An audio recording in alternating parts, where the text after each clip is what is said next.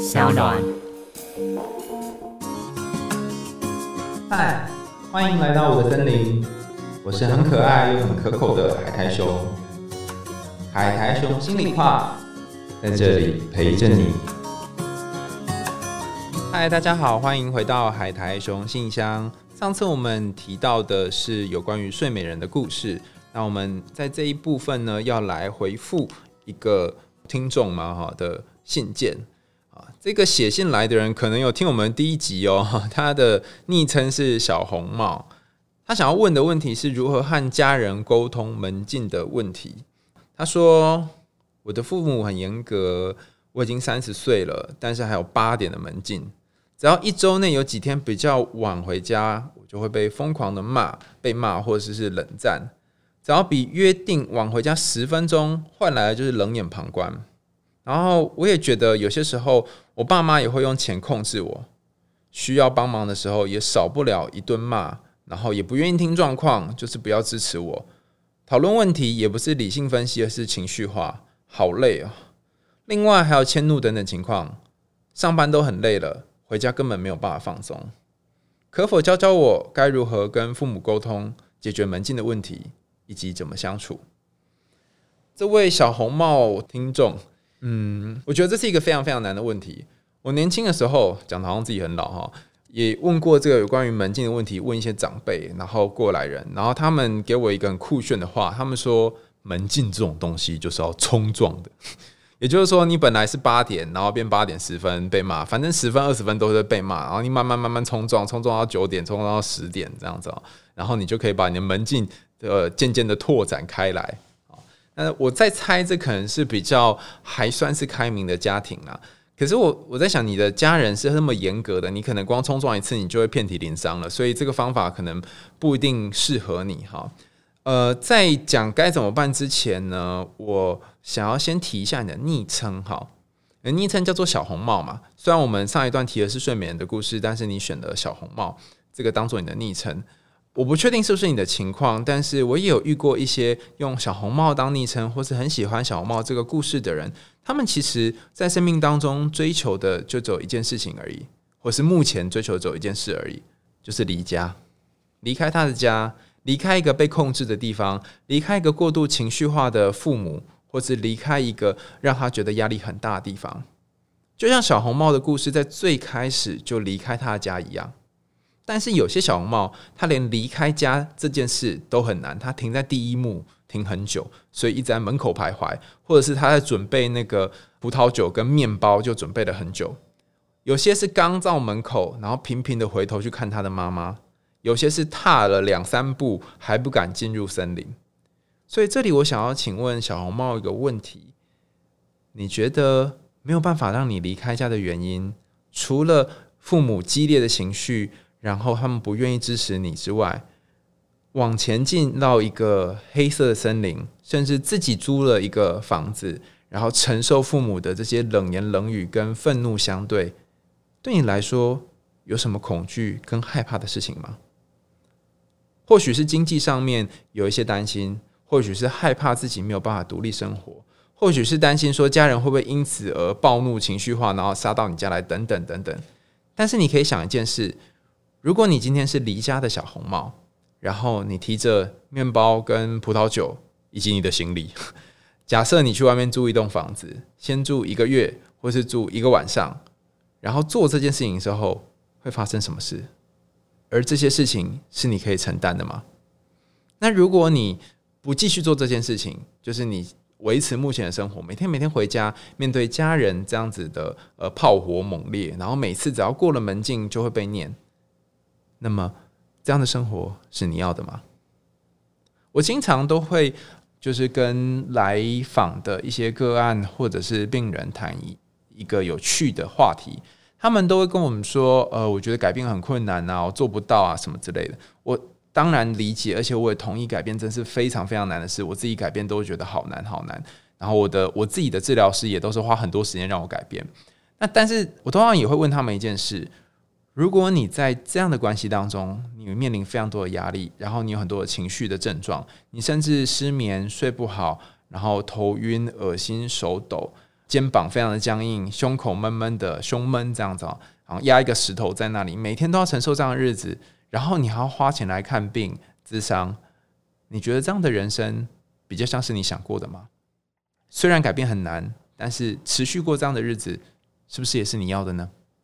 他们就会开始去思考说，就算我省下钱来不去租房子，或者是我省下钱来呃不搬离家里，可这些钱还是花来智商了。如果我把两三周的智商费都整理一下，说不定我就可以去租一栋房子了，租一个小小的空间，在那里我可以享受到一些自由。那也有一些人，他们是听了这样的一个想法，就想说，好不好，暂时无法离开，可是我可以先出国。于是他可能出国旅游个十天或是五天，甚至只是到中南部、北部、东部去旅游个三天，然后获得一些小小的自由。这个小小的自由就让他们有一种体会是：哇！原来我有一种不同的可能，或是原来我不一定要被家人绑住。好，回到睡美人的故事哈，其实睡美人就是一个用荆棘把自己给限制住的人。回过头来，我们要想一件事情，就是看似爸妈的冷战，或是情绪，或是冷眼旁观，对你有情绪勒索的效果，因为他们知道只要这样做，你就会准时回家。不过，这里我们可以想一件事情是。你真的害怕跟担心的是什么呢？你真的是讨厌他们生气或者是控制你而已吗？还是你有一些担心呢？例如，有一些人他们可能担心，倘若我离开家，我就是一个不孝的孩子；倘若我把他们都丢在家里，我妈可能就会一哭二闹，然后很多情绪都出来，我会不忍心，然后就又会回去。很多人可能是觉得。我还没有勇气自己去面对独立的生活，所以表面上看起来住在家里面很痛苦，但是其实我也不想要现在就独立的去找一栋房子自己住。对你来说，你真正害怕的那个困住你的荆棘是什么呢？除此之外，还有另外一个角度可以思考的是，你的父母到底基于什么样的原因会想要给你这么严格的门禁呢？你家里面只有你一个孩子吗？还是有其他的兄弟姐妹，他们都有共同的门禁吗？而你父母在小的时候也是这样被教育长大的吗？心理学里面有一个概念叫做代间传递，也就是说，你爸妈在上一代被教育的方式，他也会用同样的方式来教育你，然后你再带着这个教育的方式，再到下一代，代代相传。如果你是被严格门禁控制的孩子，或许你的爸妈当年当他是孩子的时候，也有严格的门禁控制，所以可能你可以聊聊看，跟父母谈一谈，你的爸妈在小时候是怎么样受到自己的爷爷奶奶或外公外婆对待的。可能在你跟他们谈的过程当中，你就会发现，哎，会不会他们以前也是这样，所以他们现在这样子管我？那如果你有兄弟姐妹的话，也可以跟他们聊一聊，当爸妈这样对待他们的时候，他们的阴影跟面对的策略是什么？最后，我想要邀请你想一想睡美人他爸的心情，为什么呢？哈，我们来想一下哦，当一个睡美人的父亲，他知道自己的女儿可能离开家，或者是到外面的地方会受伤，他做了一个非常不可理喻的规定，就是把全国的纺锤。都收起来。你的父母也做了一个不可理喻的规定，就是在你三十岁的时候，还是限制你的门禁是八点。睡美人的父亲，他当初为什么要设下这个规定呢？他的担心跟害怕是什么？故事里面有说，因为他好害怕，好害怕自己的女儿会因为那个纺锤一戳就长眠不起。他好担心，好担心，就是这个女儿会因为女巫的诅咒。而离开他，所以你的父母真正的担心会不会是他好害怕你如果离开的这个家，如果你太晚回来，你就再也不会回来了。如果你可以看见父母亲这个害怕，并且跟他们讨论看看这个害怕，或许他们就可以告诉你到底是什么使得这个规定变得如此的严格。如果你觉得这个讨论是非常非常难的话，我们也可以看看睡美人是怎么解决这个问题的。在睡美人的故事当中，解决的方式是后来出现了一个真爱之吻。这真爱之吻是王子亲了睡美人之后，睡美人就醒了嘛？意思也就是说，当一个沉睡的、被规定的，然后不小心遇到一个意外，然后假死状态的睡美人，被王子一亲吻之后，他人生又再度苏醒了起来。这意味着什么呢？意味着你这一段抗争里面，或许需要一个死亡，不是你去死了哈，意思是说。你不太能够安然的，就是很平和的度过这个抗争。你大概会经历一种心理上的死亡，你会非非常的痛苦，你会好累，然后你会觉得你好像快死了，但是你不会死，你是假死，知道吗？你可能因为搬离开家或跟家人抗争，然后你心累到某一种极致，真的觉得自己快挂了。可是，在这个时候，千万不要放弃，因为你死一段时间之后呢，王子就会出现，而这个出现的王子。可能是一个呃，你以后的伴侣，或者是一个你的好朋友，能够点醒你的长辈，或者是一个目标，或者是工作，然后让你知道说这是你人生真正想要做的事情。这一个亲吻你，让你醒过来的王子，就会因此而开启你的第二人生。这个开启的第二人生，不但让你从睡眠当中醒过来，也让你从与爸妈的关系当中有机会可以变好。可能一开始他们反对你搬出去，一开始他们反对你在八点以后回家，但经过这个抗争、跟巨大的冲突以及短暂的死亡之后，这一个亲吻你、让你醒来的王子，可能是呃刚刚说的一个人或一件事情，他可能会扭转你跟父母的关系，而让你跟父母的这个国度又再度回到一开始幸福安详以及没有女巫诅咒的时候。可是这里有一件重要的事情是。你愿不愿意去面对这样的一种心理上的死亡？你敢不敢踏出一步，让自己去承受这个死亡很可能带来的恐怖跟遗憾？如果你愿意去尝试，如果你愿意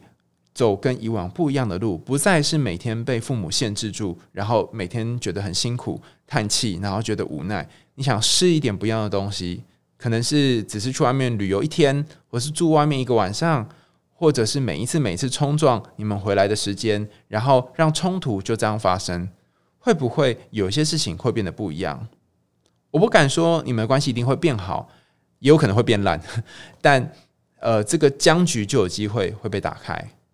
当睡美人这个故事没有睡眠，或是没有陷入睡着这个桥段，它就无法再推展下去。那么，所有皇宫的人都只会担心十六岁那天的到来。所有的人都只会担心有一天公主会睡着。同样的，当你没有真正为自己做出一个决定，那么你和你的家人永远都只能困在这个十六岁八点的诅咒当中。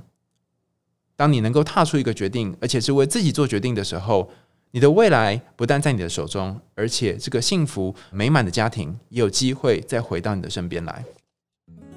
又到了节目的尾声。想听更多有趣的童话故事和心理学知识吗？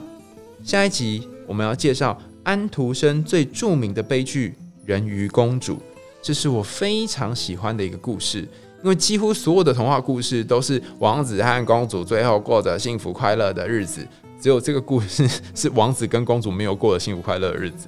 所以，如果你也是那种爱到自己都不见的人，然后为爱会牺牲一切，跟邓紫棋一样变成泡沫的人，那么。请你不要错过下一次的故事。谢谢大家收听今天的海苔熊心里话，在 Sound 上可以选择订阅，然后就可以收到最新的节目通知哦。如果你在其他的平台听到我的节目，也都欢迎追踪、订阅跟分享。我们下次见喽，拜拜。